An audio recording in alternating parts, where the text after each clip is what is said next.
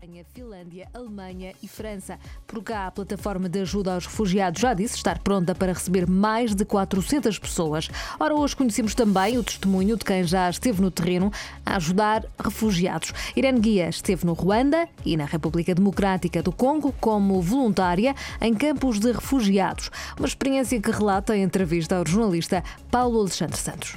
Irene Guia, voluntária do Serviço Jesuíta aos Refugiados, entre 2006 e 2010, assistiu ao drama das pessoas que fogem à morte. Fugir à guerra, fugir ao absurdo, fugir à violência, mas de uma forma que ultrapassa qualquer tipo de limite. Um mundo de experiências que a irmã Irene Guia não esquece. Não, muitas coisas não se esquecem. Um sorriso de uma criança em que os olhos não sorriem. A expressão das pessoas que tiveram que fugir e viram coisas atrozes. Histórias vividas em África, iguais às que agora batem à porta da Europa. A realidade é exatamente a mesma.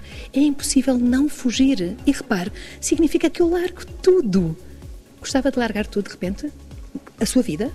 Mas é de tal maneira aquilo que lhe vem em cima que eu não tenho qualquer dúvida que tenho que fugir. Então eu vou deixar que chacinem os meus filhos? Ali não vou. Irene Guia mostra-se indignada com a lentidão da Europa na resposta a estas pessoas e magoada com as afirmações que tem lido e ouvido contra o acolhimento de refugiados. Porque é uma falta de informação incrível, revela uma ignorância muitíssimo grande. Devolver o sorriso aos refugiados é possível, mas tudo depende da forma como vamos recebê-los, diz Irene Guia, que integra a plataforma de apoio aos refugiados.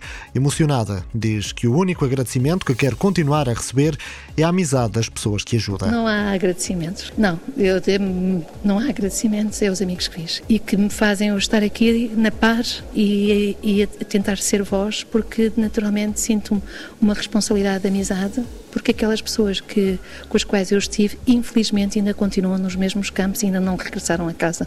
Irene Guia, escrava do Sagrado Coração de Jesus, foi voluntária em campos de refugiados no Ruanda e no Congo.